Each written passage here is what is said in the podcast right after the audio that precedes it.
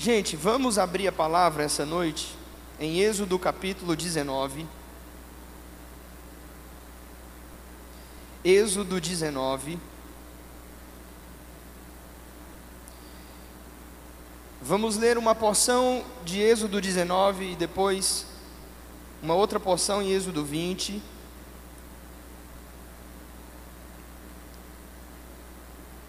E vamos caminhar em alguns textos das Escrituras para entendermos algo que é de extrema urgência nos nossos dias. Êxodo 19. Nas últimas oportunidades que eu tive aqui, eu falei de alguns momentos dramáticos na vida do povo de Israel, momentos esses em que eles estavam vivendo em guerras, em pelejas e em batalhas, e essa semana já foi é, colocado lá no aplicativo do Spotify, você já pode ouvir essas ministrações, elas estão disponíveis. Eu sugiro que você vá lá e escute né, a mensagem que foi ministrada há dois, duas semanas atrás, que é as lições do anátema, tá? É, em um certo sentido é uma sequência, mas hoje nós não vamos falar de um momento que foi uma batalha para o povo de Israel, mas é um momento muito importante, é um momento muito dramático na vida desse povo que tem a ver com o chamado de Deus para eles e com a vontade de Deus dentro do seu propósito eterno. Eu quero lembrar você que em todas as Escrituras o propósito de Deus era de habitar com os homens. Em Gênesis, no jardim, nós vemos Deus querendo habitar e ter um relacionamento com o homem. O Senhor mostra o tabernáculo a Moisés e diz: Olha, construam uma tenda, façam um tabernáculo de acordo com tudo que vocês viram, porque eu quero habitar no meio dos filhos de Israel. É, Deus demonstra esse objetivo quando Davi tem o desejo de edificar a casa do Senhor e o Senhor não o permite que ele o faça, mas o seu filho Salomão edifica uma casa para o Senhor. E a Bíblia diz que a glória de Deus paira sobre o povo de Israel. E nós vemos isso diversas vezes e principalmente na transição do Velho para o Novo Testamento, com a pessoa de Jesus, a glória encarnada vindo habitar entre os homens. O próprio Deus encarnado, querendo ter um relacionamento com os homens, e em grande sentido, essa é a, a, a, o objetivo, porque em Apocalipse a Bíblia diz que um dia a cidade vai descer e o Senhor habitará no nosso meio. Então, o grande propósito eterno de Deus, a economia de Deus, como Deus administra o seu plano através das Escrituras, é Ele querendo ter um relacionamento com a humanidade. Agora, em Êxodo 19, nós vamos ler um texto que nos chama bastante atenção. Essa é a primeira vez que Deus faz uma aparição pública. Então você tem que ter em mente que todas as outras aparições que Deus fez até o momento, ele limitava em se demonstrar, ele não aparecia, ele não se demonstrava como ele realmente era. Chamamos isso na teologia de teofania, são as aparições de Deus em códigos, em símbolos, em sombras, através de arquétipos, de tipos e anjos. Então, todas essas, até o momento, Deus apareceu para eles de várias maneiras, mas de uma forma muito delicada, de uma forma muito sutil. Mas agora Deus decide exibir sua glória, e isso causa espanto e temor ao povo de Israel. Uma coisa que é importante ser dita ainda a nível de introdução é que existe uma diferença entre a presença de Deus e a presença manifesta de Deus. As Escrituras nos trazem duas palavras sobre isso. A primeira é a palavra Shekinah, que significa presença. Deus estava presente no povo, entre o povo, de diversas maneiras. Ele estava presente na arca, ele estava presente nos utensílios do tabernáculo, ele estava presente, como diz o Salmo 22, verso 3, Deus está presente, ele habita no meio dos louvores do seu povo, mas a glória revelada de Deus é uma palavra que aparece em hebraico kevod, que significa o peso da presença de Deus, ou a soma dos atributos de Deus. Então, a presença de Deus é uma coisa, mas a presença revelada, ou seja, a glória de Deus é outra coisa. Às vezes nós pecamos porque nós usamos esse linguajar de uma forma muito, é, às vezes até um pouco, eu, eu poderia dizer, sem cuidado, sem precisão. Nós falamos assim: olha, o culto hoje foi uma glória, a glória de Deus se manifestou, a glória de Deus está aqui. Mas quando nós olhamos biblicamente, nós percebemos que as vezes em que a glória de Deus se manifestou em um lugar fisicamente, isso causou terror e espanto. Isso gerou medo nas pessoas. Porque a glória de Deus é um espetáculo que poucos na terra estão, estão preparados para ver. E por isso o fato de Deus exigir que o povo entrasse em santificação para que ele pudesse revelar. Então agora Deus vai se exibir.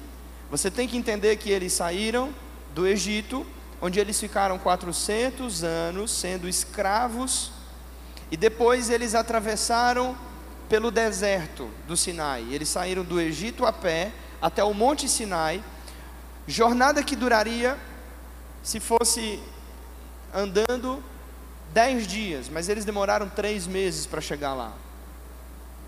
Então, durante esse tempo, eles já têm a noção de quem Deus é, porque Deus já havia feito vários sinais no Egito. Eles já viram Deus abrir as águas do Mar Vermelho e coisas milagrosas, espetaculares já aconteceram. Mas eu repito, Deus nunca havia se mostrado a eles, Deus nunca havia se revelado a eles. Uma aparição pública, um espetáculo. Isso ainda não tinha acontecido e isso vai acontecer agora. Êxodo 19 vai dizer assim: Verso 14: Moisés, tendo descido do monte ao povo, consagrou o povo e lavaram as suas vestes. E então ele disse ao povo: Estejam prontos ao terceiro dia, não se achegueis à mulher. Ao amanhecer do terceiro dia, houve trovões e relâmpagos, e uma espessa nuvem sobre o monte, e muito forte clangor de trombeta, de maneira que todo o povo que estava no arraial estremeceu. Moisés levou o povo fora do arraial ao encontro de Deus. E então eles se puseram ao pé do monte. Todo o monte Sinai fumegava, porque o Senhor descera sobre ele em fogo, e a sua fumaça subiu como a fumaça de uma fornalha, e todo o monte tremia grandemente. E o clangor da trombeta ia aumentando cada vez mais. Moisés falava e Deus lhe respondia do meio do trovão. Descendo o Senhor para o cume do monte Sinai, o Senhor chamou a Moisés para cima do monte. E então Moisés subiu. E o Senhor disse a Moisés: Desça e advirta ao povo que não transpassem o limite até o Senhor para vê-lo, a fim de muitos deles não perecerem. Também os sacerdotes que se chegam ao Senhor se hão de consagrar, para que o Senhor não os fira. Então Deus diz, então disse Moisés ao Senhor, verso 23: O povo não poderá subir ao monte.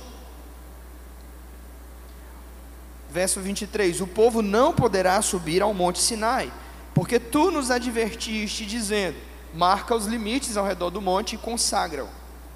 Então o Senhor lhe disse: vai e desce. Depois subirás tu e Arão contigo os sacerdotes. Porém, o povo mesmo não transpassa o limite para subir ao Senhor, para que o Senhor não os fira. Agora preste atenção nisso. Deus vai se exibir na sua glória. E nem todas as pessoas em Israel estão preparadas para esse evento. Então Deus adverte: Moisés, eu quero que eles venham e eu quero que eles fiquem comigo. Agora, diga a eles que eles precisam se preparar, eles vão ter que se santificar, e depois de três dias de santificação, aí sim eles vão poder vir. Então Moisés desce e diz: Deus está se exibindo, manifestando a sua glória e Ele quer que vocês estejam com eles. Agora tem um porém: vocês precisam se santificar para se achegar ao Senhor, porque senão vocês morrerão. Esse é o cenário. O povo, então, cerca de 2 milhões de pessoas, estavam ali ao redor da montanha e eles olhavam para aquele espetáculo. Agora, deixa eu dizer uma coisa para você sobre a glória de Deus. Deus possui um corpo físico, esse corpo é o corpo de Jesus. Então, quem desceu a esse monte foi o próprio Jesus pré-encarnado.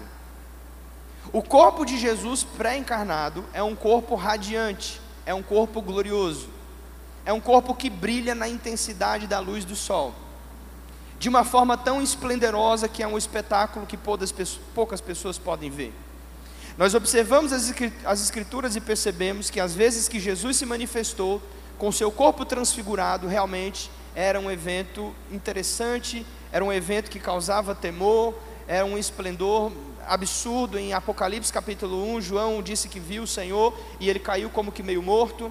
Paulo encontrou-se com o Senhor em Atos capítulo 9, na estrada caminho de Damasco, e quando ele viu a Jesus, ele caiu e ficou cego por três dias. Então, essa luz que resplandece do corpo de Deus, do corpo de Jesus, ela tem o poder de cegar, de ferir.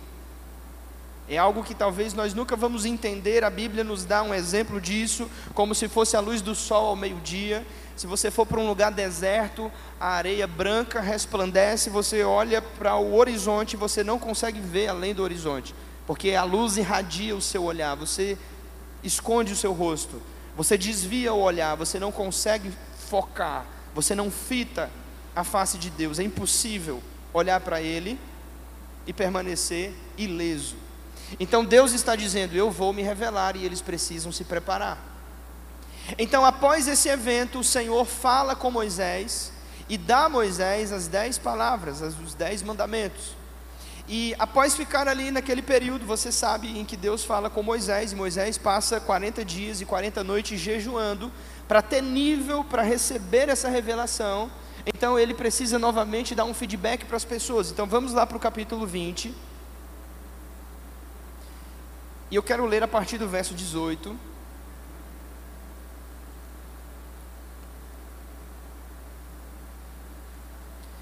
E o verso 18 e diante vai dizer: Todo o povo presenciou os trovões e os relâmpagos, e o clangor da trombeta, o, e o monte fumegante.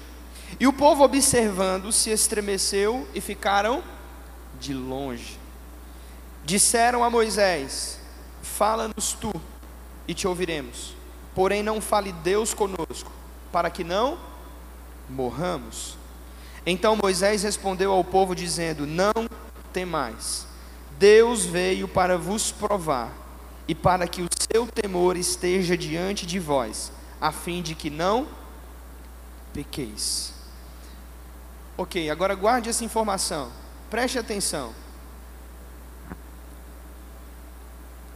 Nós precisamos entender que, embora Deus quisesse se relacionar com aquelas pessoas, a glória de Deus naquele dia seria um juízo para aquelas pessoas. Deus quer se relacionar conosco, Deus quer manifestar a sua glória, mas Ele não pode fazer. Porque se Deus manifesta a sua glória, vivendo, nós vivendo a vida que vivemos, isso seria um grande juízo para nós. Cantamos canções onde dizemos: Nós queremos a glória de Deus. Senhor, deixa eu ver a tua glória. Esse lugar está cheio da glória. Mas se de fato Deus manifestar a sua glória em uma pessoa, em uma igreja, em uma casa, em uma cidade, eu temo que essa glória de Deus não seria uma bênção, seria uma maldição. Quanto maior o nível da luz, maior o nível da exposição do pecado. Entenda isso. Quanto mais Deus se revela em um lugar, em uma mente, em uma consciência, mais debaixo de condenação e de juízo eu fico. Quando você olha as Escrituras, você percebe que diversas vezes essas pessoas queriam voltar para o Egito. Agora escute, eles viveram 430 anos, à luz de Êxodo 13, sendo escravos no Egito. Isso é como se quatro gerações dos hebreus fossem escravos. O tataravô, o bisavô, o avô e o pai foram escravos no Egito. Eles viviam em senzalas. Eles eram maltratados pelos feitores do povo egípcio. Eles comiam o resto da comida que era dado para eles. Eles precisavam trabalhar com a mão de obra escrava. E então, menos de três meses após saírem do Egito, eles já estavam dizendo: Eu acho que nós precisamos voltar para lá. Quando olhamos para a história desse povo de Israel, eu sei que isso já deve ter acontecido se você é um leitor da Bíblia. Você vai ver algumas coisas que acontecem e realmente você vai ficar incomodado. Como que essas pessoas conseguem se rebelar contra Deus, Deus tendo mostrado tantas coisas para eles? Realmente não dá para a gente entender. Por diversas vezes a presença de Deus e os milagres de Deus estavam ali. E eles estavam vivendo desses milagres, e eles buscavam esses milagres, e eles eram até atendidos às suas orações. Eles pediam coisas e Deus fazia. Muitas vezes Deus respondia às suas orações com ira, mas respondiam. Isso é tão interessante que o Salmo 103, eu quero que você abra.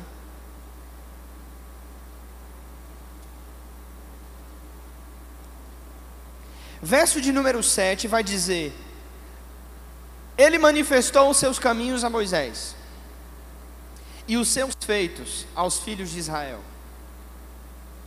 Ele manifestou os seus caminhos a Moisés e os seus feitos ao povo de Israel. Salmos 103, verso 7. O que isso significa? Isso significa que havia uma diferença entre aquilo que movia Moisés e aquilo que movia aquelas pessoas. Porque observe, você não vê Moisés em momento nenhum falando em voltar para o Egito. Amém? Você está aí? Mas você encontra o povo de Israel diversas vezes dizendo: Eu acho que nós precisamos voltar ao Egito. Em Números capítulo 10 isso acontece, abra lá.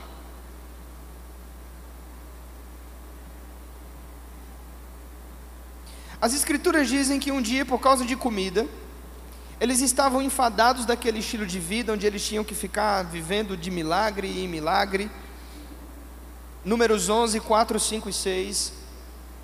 E as escrituras vão dizer: E o populacho que estava no meio deles veio até grande desejo das comidas dos egípcios.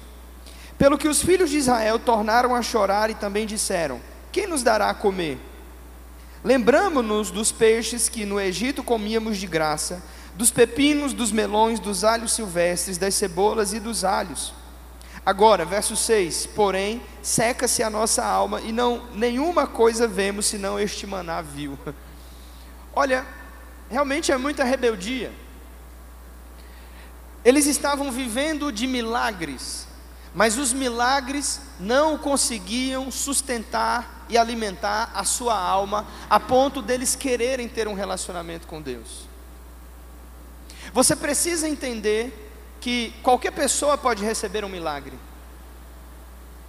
Muitas pessoas vivem de milagre, pessoas buscam milagre, elas oram, elas recebem o pedido das suas orações.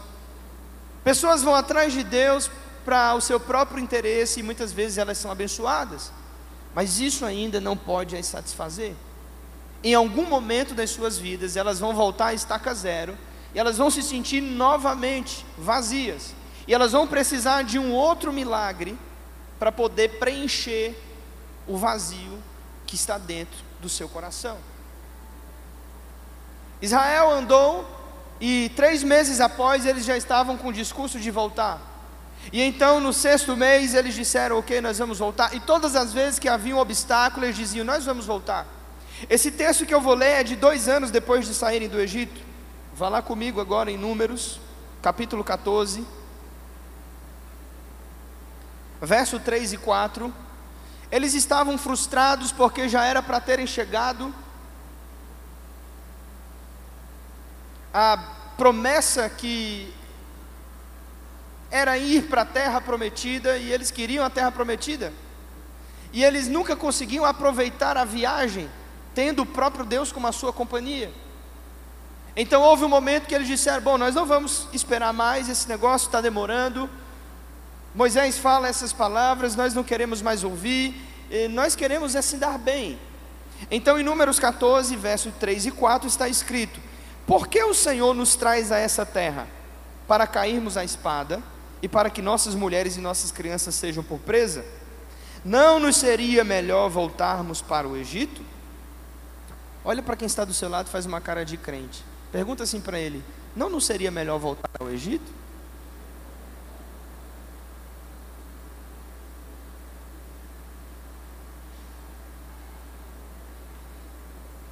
E alguns diziam: Vamos levantar um líder para que nos guie, para que nos lidere de volta ao Egito. Agora você deve estar pensando, realmente essas pessoas eram muito duras e obstinadas de coração. Que pessoas desprezíveis. É, mas eu, infelizmente, temo dizer que essas pessoas são uma representação do que somos nós muitas vezes. Algumas vezes, nós fazemos exatamente isso. Queremos voltar. Criamos situações e circunstâncias onde dizemos parece que Deus não é suficiente. E existe uma coisa que eles nunca entenderam, sabe? A missão de Moisés, escute isso, não era levar o povo a terra prometida. A missão de Moisés era tirá-los do Egito e levá-los para Deus. Vou repetir. A missão de Moisés não era levá-los à terra prometida. A missão de Moisés era tirá-los do Egito e levá-los para Deus. Porque se eles vão para a terra prometida, com a mentalidade do Egito e com a idolatria do Egito, eles fariam da terra prometida uma maldição. Em Êxodo capítulo 20, Deus demonstra essa verdade. Então você pode ler esse texto agora. Preste bastante atenção.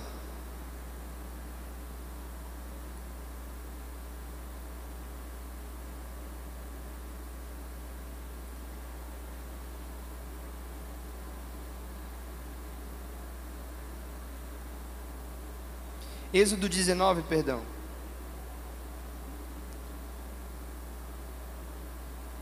Do 1 ao 4, quem encontrou, diga sim. No terceiro mês da saída dos filhos de Israel da terra do Egito, no primeiro dia desse mês, vieram ao deserto do Sinai. Tendo partido de Refidim, vieram ao deserto, no qual se acamparam ali, pois Israel se acampou de frente do monte. Subiu Moisés a Deus e do monte o Senhor o chamou e o Senhor lhe disse: Assim falarás à casa de Jacó e anunciarás aos filhos de Israel. Agora preste atenção no verso 4. Tendes visto o que eu fiz aos egípcios, como vos levei sobre as asas de águia e vos cheguei a mim.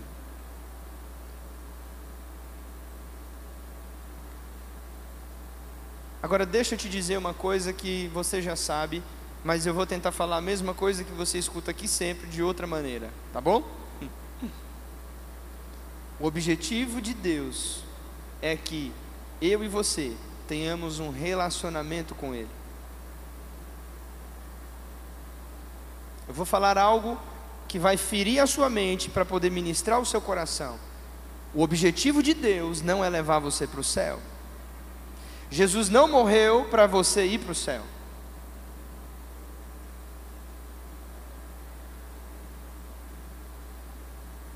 John Piper diz no livro Deus é o Evangelho: Se Jesus não estivesse no céu, você queria ir para lá? Então ele conclui dizendo que a maior dádiva de Deus aos homens é ele dar-se a si mesmo como um presente. Agora, infelizmente, 50% dos evangélicos do Brasil vão à igreja, fazem uma oração de arrependimento e confissão, fazem campanhas nas igrejas porque eles querem ir para o céu, porque eles querem coisas, mas eles não querem Deus. Eles querem aquilo que Deus pode lhes oferecer. E você imagina o coração de Deus com essas pessoas? Porque o Senhor tirou de lá, sabe, ele tem um plano Ele revelou esse plano em Êxodo 19:6, ele diz: "Ei, vocês serão para mim um reino de sacerdotes. Vocês vão levar o meu nome, vocês serão a minha propriedade peculiar entre todos os povos da terra. Esse é o meu plano para vocês." E então aquelas pessoas estão a ponto de ver a glória manifesta de Deus, o Senhor aparecendo em uma luz terrível. A visão era tão insana que Deus precisou se cobrir de uma nuvem negra para que eles pudessem vê-lo, porque ele não conseguia ser delineado pela luz que emana do seu corpo. Então ele se envolve de uma nuvem negra e ele para com aquela nuvem em cima do Monte Sinai, e Moisés está ali perto e as pessoas estão lá embaixo. E Moisés está dizendo: Ok, são três dias, vocês se santifiquem nesses três dias, e depois vocês vão vir aqui e ver esse espetáculo que eu estou vendo. E eles ficam lá ouvindo relâmpagos e vozes e trovões, e um chão de sofá que é assustador. E então eles chegam a uma conclusão. A conclusão que nós lemos no capítulo 20, eu vou ler de novo para que você entenda. Eles dizem no verso 20: Fale-nos tu, Moisés, e te ouviremos. Porém, não fale Deus conosco, para que não morramos. Pode colocar aqui, Vitória. Diz Êxodo 20. 20, verso 19. Nós não queremos ouvir o Senhor, por quê? Porque se Deus falar, nós vamos morrer. E sabe, nós queremos permanecer vivos. Queremos preservar a vida que Jesus nos mandou perder. Eu não sei se você lê a mesma Bíblia que eu, mas está escrito em algum lugar. Ele disse: Se vocês quiserem seguir a mim, vocês precisam abandonar a vocês mesmos. Todo aquele que quer vir após mim, em outras palavras, negue-se a si mesmo, tome a cada dia a sua cruz e me siga. O convite do Evangelho é o convite para você desistir da sua vida dos seus projetos pessoais e dos seus sonhos. O convite do Evangelho é um convite para você desistir de querer se dar bem. Não é sobre o que Deus pode te proporcionar, é sobre o maior presente que você vai receber, no caso, a própria presença dele em você. E é incrível como nós somos ignorantes, e eu me incluo nisso, tá? Porque quando nós temos Deus e temos a presença de Deus, nós temos todas as outras coisas. Em Mateus 6,33 ele disse: Buscai o meu reino e a sua justiça, todas essas coisas vos serão acrescentadas. Mas o que nós fazemos? Nós corremos atrás das coisas e desistimos da presença de Deus. E chegamos em um ponto em nossas vidas que nós vamos precisar de outro milagre e outro culto, e nós vamos precisar de outra, outra motivação.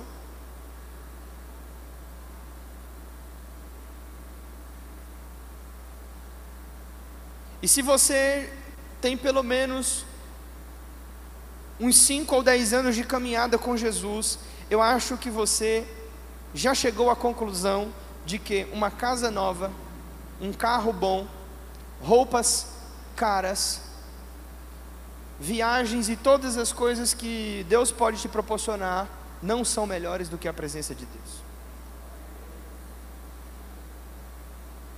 Definitivamente elas não são.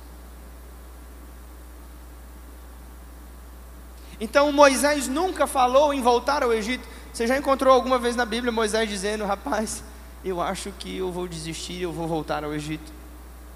Hum? Mas Moisés foi criado na corte de Faraó. Alguém está aí?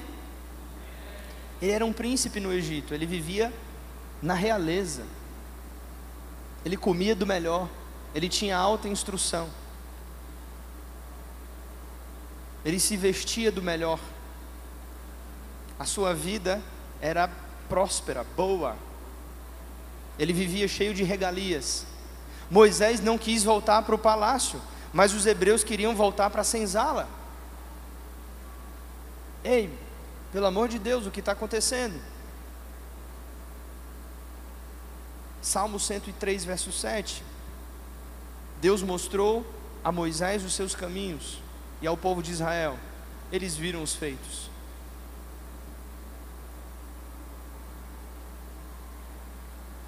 Nós vivemos em uma geração que gosta muito de falar a partir do seu chamado, mas que não fala a partir de uma revelação. Moisés já tinha um chamado, quando ele se entendeu como um hebreu, a Bíblia diz em Hebreus capítulo 12, capítulo 11, quando ele foi educado na corte de Faraó, ele entendeu que ele tinha um chamado e que ele era um libertador e que ele precisava voltar e libertar o seu povo. E ele tentou fazer isso da maneira errada, e ele usou a força humana, e ele feriu um egípcio, e ele teve que fugir de lá. A Bíblia diz que ele fugiu com medo de morrer. E enquanto nós falamos a partir de um chamado, algumas coisas não vão se ajustar. Mas houve um dia, irmão, em que o Senhor falou com ele na sarça. Houve um dia em que ele recebeu uma revelação. E depois daquele episódio em que ele recebe uma revelação, aí ele está habilitado e apto para poder fazer aquilo que Deus havia designado ele para fazer. Deixa eu dizer uma coisa para você. Ser chamado é muito bom. Agora, quantos aqui sabem que são chamados por Deus? Levanta a sua mão. Ou tem pessoas que não têm certeza disso. Eu oro para que você tenha certeza. A Bíblia diz: muitos são chamados, mas poucos são escolhidos.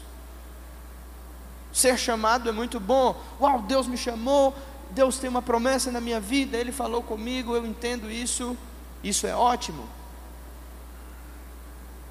Mas como você está desenvolvendo este chamado? Em Apocalipse 17, eu quero que você abra. A Escritura nos fala sobre três níveis. Esses são três níveis de fidelidade. Como se fosse uma graduação para a vida.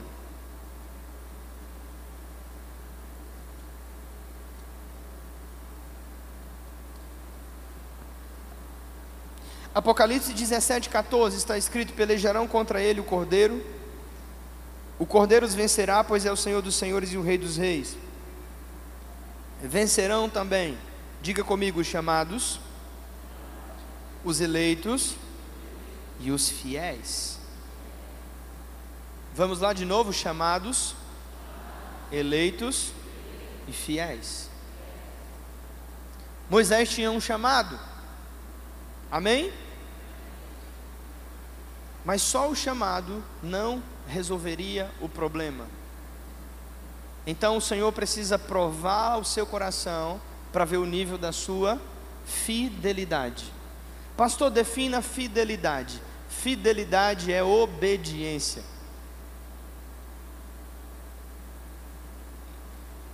Somos medidos por Deus não pelo nível do nosso chamado, esse irmão tem um grande chamado. Deus tem um grande chamado em sua vida. Uau, eu vejo que você vai falar às multidões. Olha, Deus tem um chamado para você ser um evangelista às nações. Deus tem um chamado para você pregar a palavra de Deus. Ok, isso é bom. Agora, muitos são chamados. Mas o foco não está no chamado, o foco está no nível da sua obediência. Muitas pessoas são chamadas, mas muitas pessoas também são desabilitadas e reprovadas por Deus, porque não passaram nos testes que Deus incutiu na vida delas. Isso é uma coisa que me preocupa. Isso é uma coisa que eu reflito sempre sobre mim mesmo. Quando as Escrituras nos falam sobre as qualidades de Moisés, Deus vai dizer: a grande diferença de Moisés é que ele era fiel em toda a minha casa. Hebreus capítulo 3.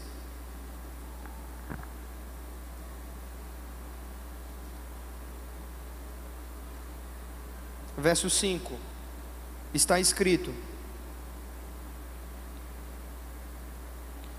Podemos ler do verso 2, Hebreus 3, 2 e 5.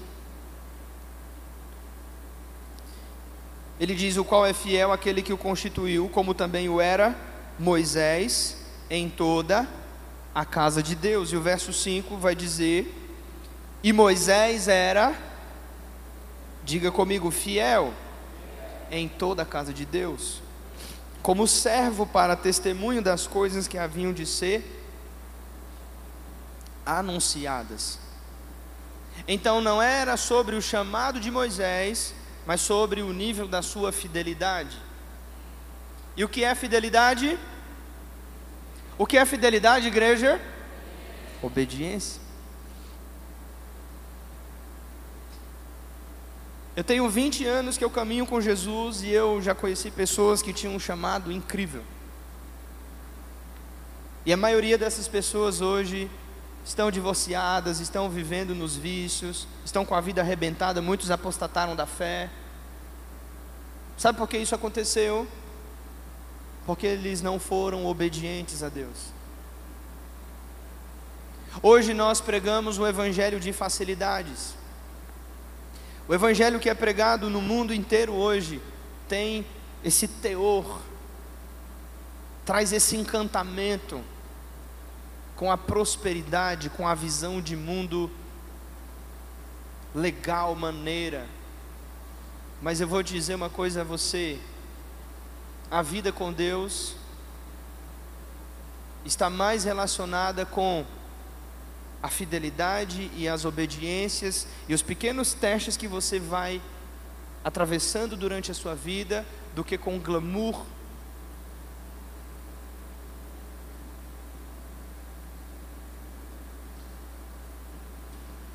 E quando eu olho para Moisés, eu digo: por que, que esse cara não queria voltar para o Egito? A vida dele era boa. Muito melhor do que a maioria de nós aqui. Não tem nenhum príncipe aqui, né?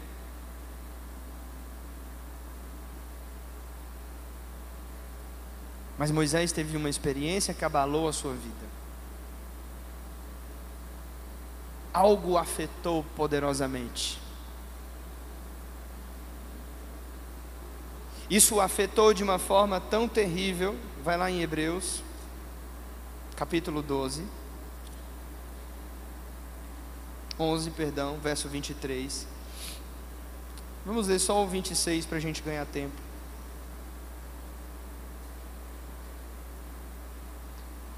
Ah, temos tempo, então vamos ler todo. Hebreus 11, 23. Está escrito: Moisés pela fé apenas Moisés pela fé apenas nascido foi ocultado por seus pais durante três meses, porque viram que a criança era formosa, também não ficaram amedrontados pelo decreto do rei. Pela fé, Moisés, quando já homem feito, recusou ser chamado filho da filha de Faraó, preferindo ser maltratado junto com o povo de Deus, a usufruir prazeres transitórios do pecado. Porquanto considerou o opróbrio de Cristo por maiores riquezas do que os tesouros do Egito, porque ele contemplava a recompensa. Uau! As Escrituras estão dizendo que no dia que Moisés descobriu a sua identidade, ele olhou para o palácio que ele morava e ele disse: Nada disso tem valor. Sabe, eu vou preferir ser maltratado com o povo no deserto, eu vou preferir sofrer com essas pessoas, do que viver transitoriamente nesse palácio e ir para o inferno. Eu não quero os prazeres passageiros que o pecado pode me dar. E a Bíblia diz que ele fez isso pela fé. Isso é fidelidade. Fidelidade é obediência. A obediência a Deus é que nos fará nos achegarmos até a presença de Deus. O que nos faz acessar essa luz que é inacessível. O que nos faz ver a glória intransponível. Quem são aqueles que quando Jesus voltar, poderão olhar para ele e contemplá-lo. Os obedientes, não os chamados.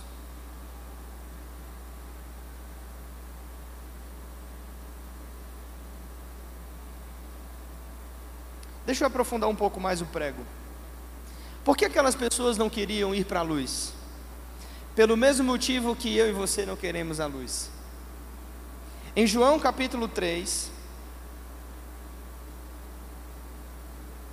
Jesus explica por que as pessoas não gostam da luz, porque elas evitam a luz, porque elas detestam a luz. Agora leia comigo atentamente o verso 20 e o 21. João capítulo 3, verso 20 e 21.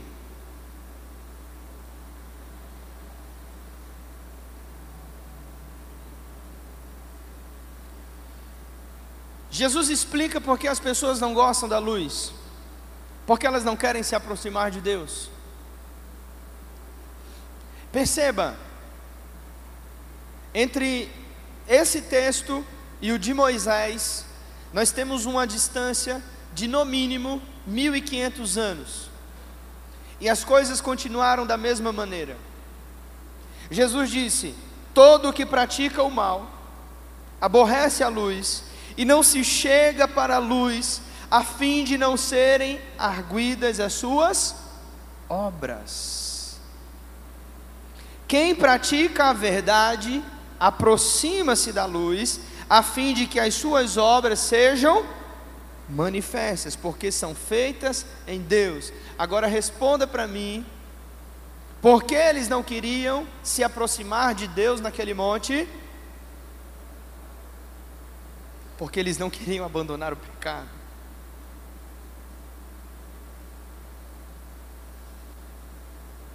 Pelo mesmo motivo que nós o fazemos. Pelo fato de não querermos abandonar o pecado, nós evitamos a luz, nós evitamos o confronto, nós evitamos a exposição. Mas deixa eu dizer uma coisa a você. Se você não se expõe, algumas vezes Deus te expõe. E vai por mim, é melhor você ser exposto por Deus do que você viver a sua vida nas trevas. Eu conversei com um pastor que caiu recentemente. Foi pego em adultério, arrebentou a família, a igreja, tudo. E eu perguntei a ele e ele disse: Pastor, a melhor coisa que poderia ter me acontecido foi eu ter sido pego. E eu falei: Ok, você tem razão. E ele concluiu dizendo: Porque eu temia que eu ficasse vivendo em adultério, em prostituição, e vivesse a minha vida dessa maneira, e então quando chegasse diante, no último dia no Senhor, eu seria condenado. E eu falei: Ok, eu acho que você está começando a se arrepender agora. Diga para quem está perto de você a melhor coisa que pode te acontecer é você ser exposto por Deus. Mas existe uma coisa muito melhor do que Deus ter que te expor. Você mesmo se expor.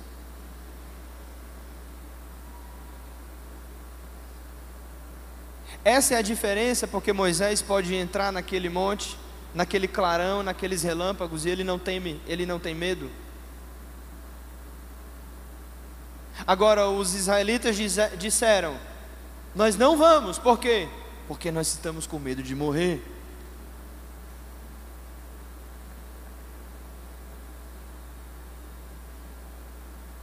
Sempre queremos preservar a vida que Jesus nos manda perder. Por que, que é isso, hein?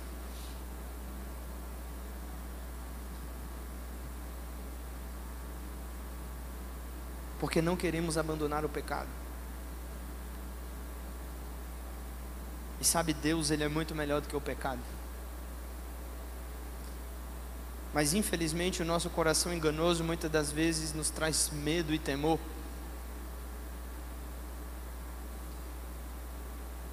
E por causa dessa sensação de insegurança, nós preferimos permanecer ali. E fazemos como aquelas pessoas, Moisés fala com a gente, Deus fala com você e você fala com a gente, ok? não, esse não é o plano. Sabe qual é o plano de Deus? É que a glória de Deus invada uma igreja, uma cidade, e que todos sejam cheios da presença dEle. o plano de Deus é que Ele venha habitar, é que Ele possa morar em nosso meio. E isso é uma coisa que eu tenho pensado, e eu tenho pensado, Senhor, por que, que nós temos essa mania, e eu estou me incluindo nisso, tá? Por que, que nós temos essa mania? Por que, que nós nos comportamos dessa maneira? Então o Senhor me disse algo que me chamou a atenção. E o Senhor disse: Filho, sabe por que isso acontece? Isso acontece. Eu achava que isso acontecia porque as pessoas não amavam a Deus, mas essa não é a resposta. As pessoas amam a Deus. O que nós perdemos como igreja nessa geração não foi o amor, foi o temor. São coisas distintas. Deixa eu ler para você uma definição que tem no livro do John Bevere sobre o temor do Senhor. Ele diz: Não podemos verdadeiramente amar a Deus até que o temamos, nem podemos temê-lo adequadamente até que o amemos. Temor é diferente de medo. Amém? Tem alguém aí? Ter medo é um sentimento que me faz fugir. Quando Adão pecou, a Bíblia diz, ele teve medo de Deus, então ele se mandou, ele se escondeu, ele capou fora e ele ficou atrás do arbusto. Agora, quando eu temo a Deus, eu não fujo de Deus, pelo contrário, eu me aproximo dele, sabendo que ele é a minha melhor alternativa. Uma pessoa que tem medo, ainda é uma pessoa egoísta e interesseira, porque o foco dela ainda está em si mesmo.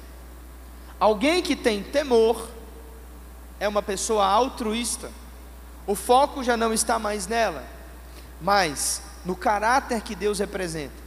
Em outras palavras, temor é reverência, temor é respeito, é diferente de ter medo. Eu não tenho medo de Deus, porque Deus se apresenta nas Escrituras como um Pai amoroso e bondoso. Mas eu devo temer a Deus, porque a Bíblia diz que Ele não tem o culpado por inocente. Em Êxodo 4:24 diz que Ele é ciumento e um fogo destruidor.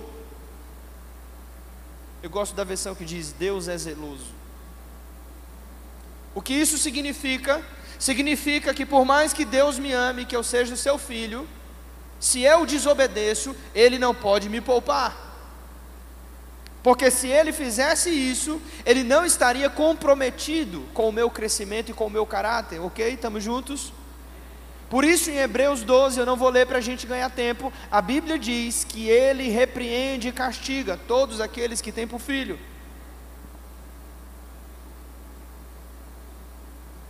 Eu amo a minha filha, a minha pequena Olivia, dois anos e meio. Eu amo ela, mas eu não tenho temor dela. Agora eu amo a minha esposa, mas eu tenho temor da minha esposa. Não medo, mas respeito. Eu não quero entristecê-la, eu não quero magoar o seu coração. Se ela falar alguma coisa, realmente eu vou dar atenção àquilo. Eu sei que ela está comprometida com o meu crescimento. Agora, por que, que a nossa geração tem dificuldade com isso? Eu tenho várias teorias, não dá tempo para falar todas elas. Uma delas é pela crise da falta de paternidade. Os pais da nossa geração querem ser o amigão e não são pais que incutiram respeito e profundo temor nas pessoas. Existem outras teorias, eu não quero des desenvolver esse assunto agora, vamos deixar para uma próxima oportunidade. Mas o fato é que nós só podemos nos aproximar de Deus quando nós temos o temor a Deus. As Escrituras falam isso, eu quero ler alguns textos para a gente caminhar para o encerramento. Vai lá para Salmos 24, do 12 ao 14.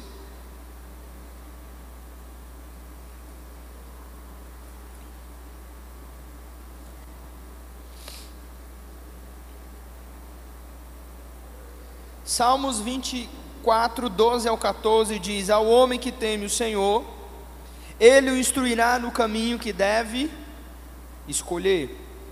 Na prosperidade repousará a sua alma, e a sua descendência herdará a terra. Verso 14, preste atenção nisso. Salmos 24, 14, 25, perdão, 14. Ah, obrigado. A intimidade do Senhor é para os que o temem aos quais ele dará a conhecer. Eu gosto da tradução que diz os seus segredos. Salmos 25, perdão, do 12 ao 14. Coloca aí.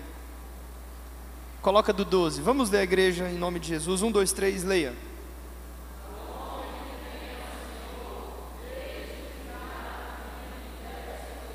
Treze.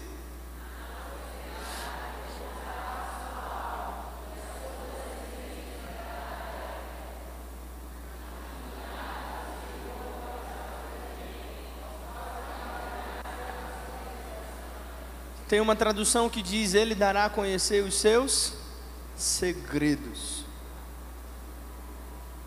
Você conta seus segredos para todo mundo? Per primeira pergunta: quem aqui tem segredo? Você que não levantou a mão, eu acho que você está mentindo. Todo mundo tem segredo. Tem segredos bons também, não significa que são só segredos ruins. Também tem segredos bons projetos, planos, coisas que você não vai compartilhar com todo mundo. Agora, você conta seus segredos para todo mundo? Se você está contando, você está muito errado.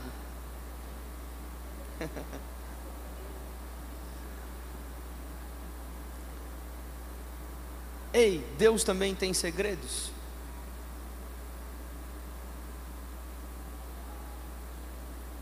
Deus também tem assuntos no seu coração e ele não sai contando isso para qualquer pessoa. Para quem ele conta? Ele conta para aqueles que o temem, não para aqueles que o amam, mas os que o temem. Eu entendo que o temor a Deus é uma espécie de amor maduro, sabe? Existe um amor que é um amor imaturo. Existe um amor que é um amor interesseiro. Tem muitos crentes que têm esse tipo de amor interesseiro. É como uma mulher que se casou com um cara porque ele é rico, mas ele é feio.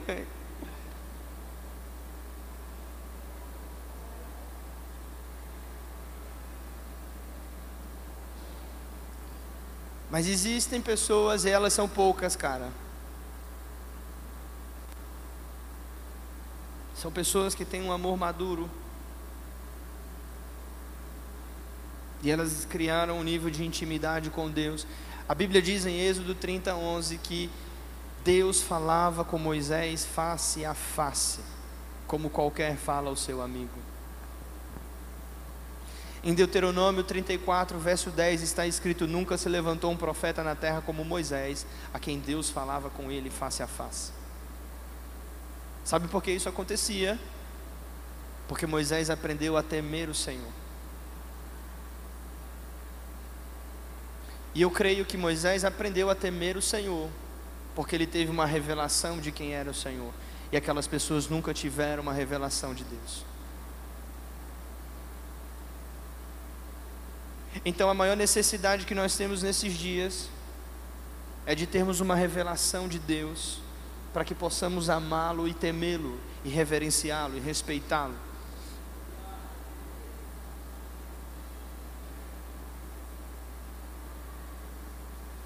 No Salmos,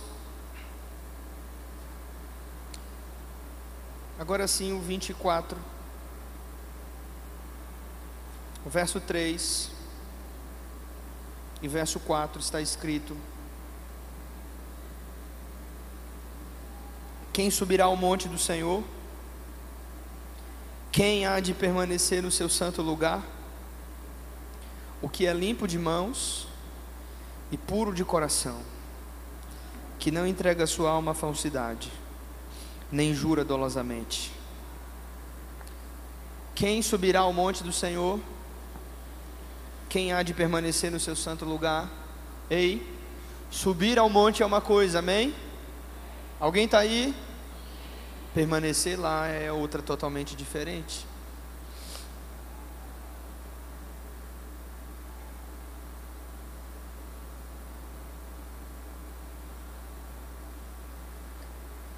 Subir ao monte é uma coisa.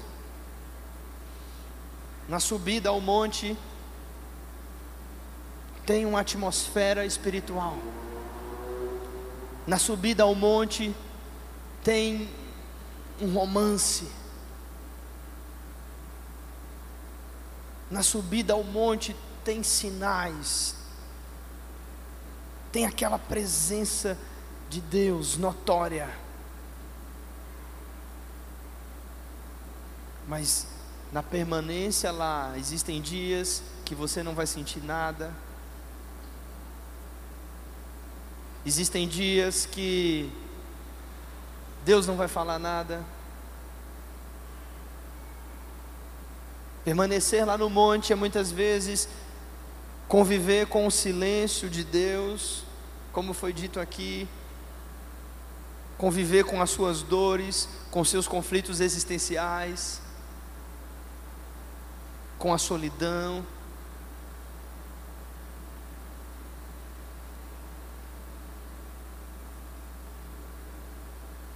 Moisés subiu ao monte e ele permaneceu no monte. E sabe o que aconteceu? Em Êxodo 32, você pode ler, enquanto ele estava lá, as pessoas embaixo ficaram impacientes. 40 dias eles não viam mais aquela pirotecnia, nem aquele show de luzes não tinha mais sinais, nenhum líder motivando eles, não tinha uma palavra espiritual. Então eles disseram: Esse negócio está muito chato. Ok, vamos fazer uma festa. É incrível como as pessoas trocam a presença de Deus e a glória de Deus por entretenimento. Deixa eu dizer uma coisa para você com todo o meu coração: se você vem a esse lugar para encontrar entretenimento, você está vindo ao lugar errado. Para nós, igreja é coisa séria. A presença de Deus é coisa séria. Não que nós já tenhamos alcançado.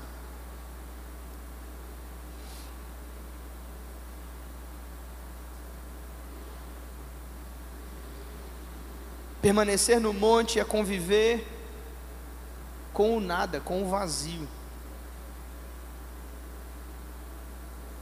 com a contradição, com a impaciência, mas ficar lá diante daquele que se revelou.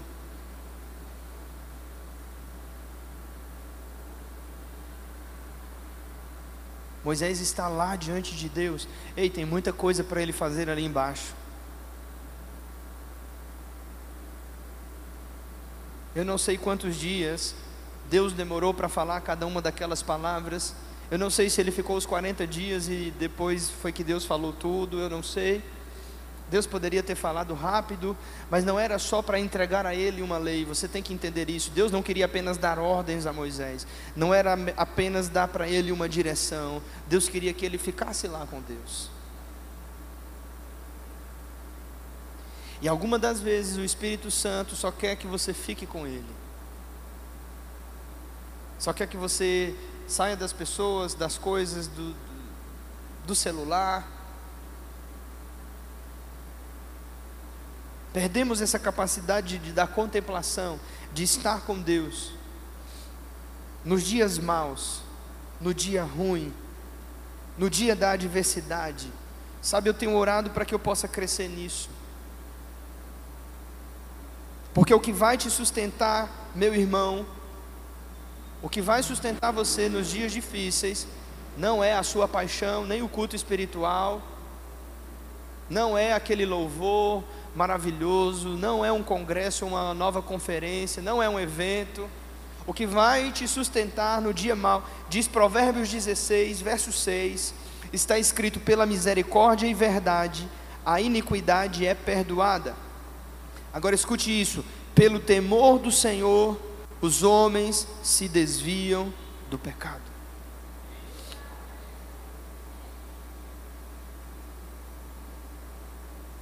Provérbios 16, verso 6: Pelo temor do Senhor, os homens se desviam do pecado.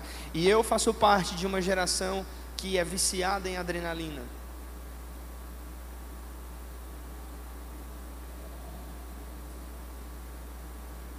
Eu amo o movimento. Quem me conhece sabe. Uma pessoa falou para mim, pastor, você é muito dedo na tomada. Sou mesmo. Eu amo, eu gosto do movimento. Eu gosto de ir em lugares, eu gosto de estar com pessoas, eu gosto de pregar a palavra, eu gosto de fazer coisas, eu gosto de pensar em projeto.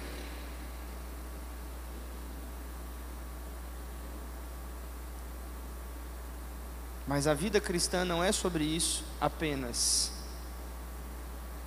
É sobre uma permanência nele.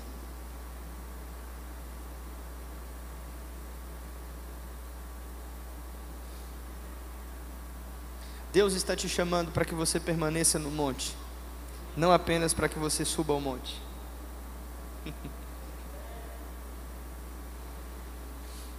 Aleluia. Oh glória. Que palavra doce.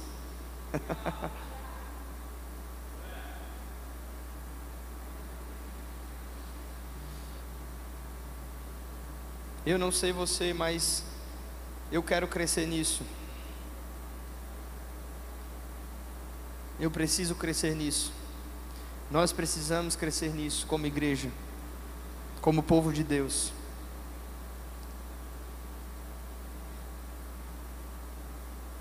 Moisés nunca pensou em voltar porque não havia um lugar onde ele pudesse voltar.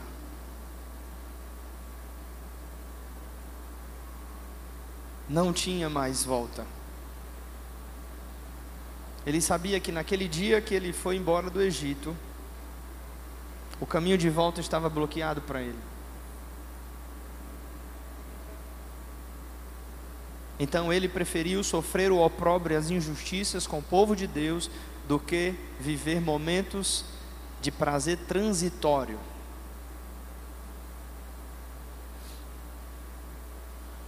Eu pergunto a você nessa noite: Onde estão suas portas de emergência? Feche elas urgentemente. Suas rotas de fuga, feche elas.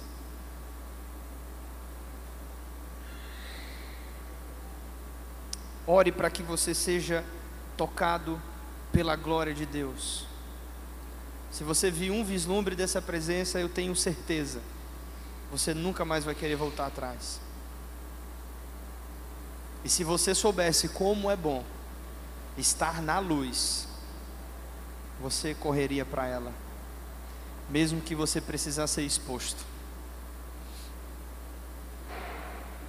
Em 1 João 1,7 a Escritura vai dizer que se nós temos comunhão com Jesus, se nós estamos na luz como Ele na luz está, nós temos comunhão uns com os outros e o sangue de Cristo nos purifica de todo pecado.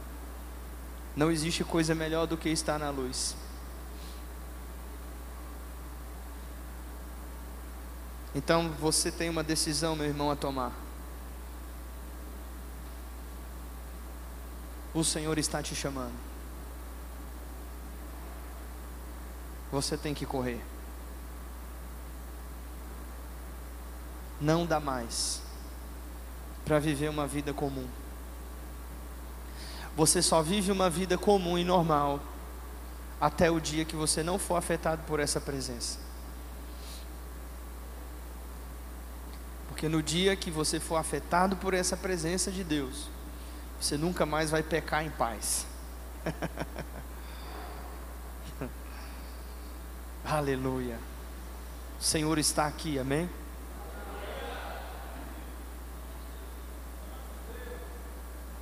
O Senhor está aqui.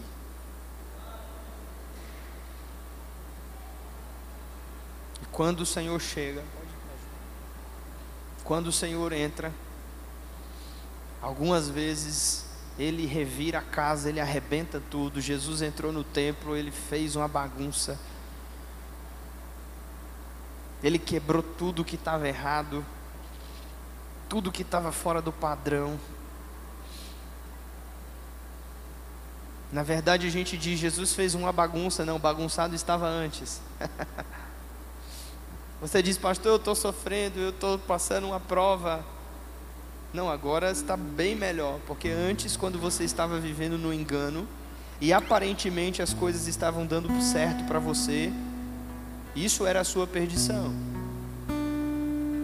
Mas a partir do momento que Deus te colocou no deserto, e Ele fez assim na sua vida, agora é que vai começar a ficar bom.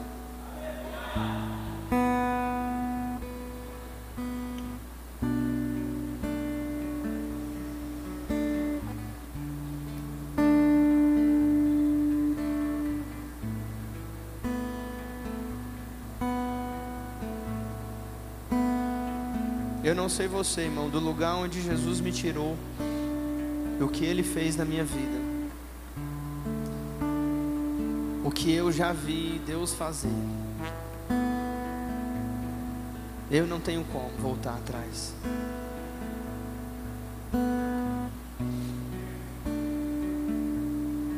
Não dá, sabe, aqui não preenche mais.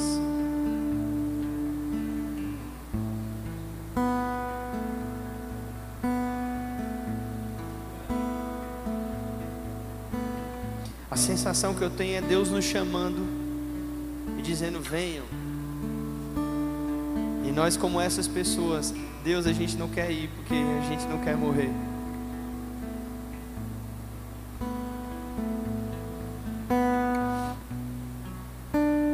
E por que Moisés foi?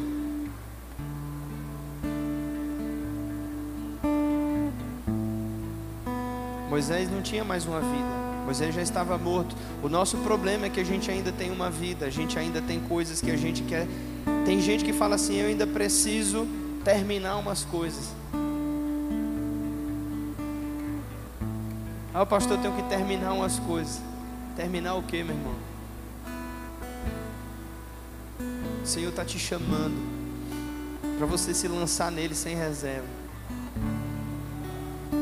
que, que ele vai fazer? Ele vai acabar com você. Ele vai te arrebentar e você não vai prestar para mais nada. Você não vai prestar mais para o pecado, para o mundo, você não vai prestar mais para a religiosidade.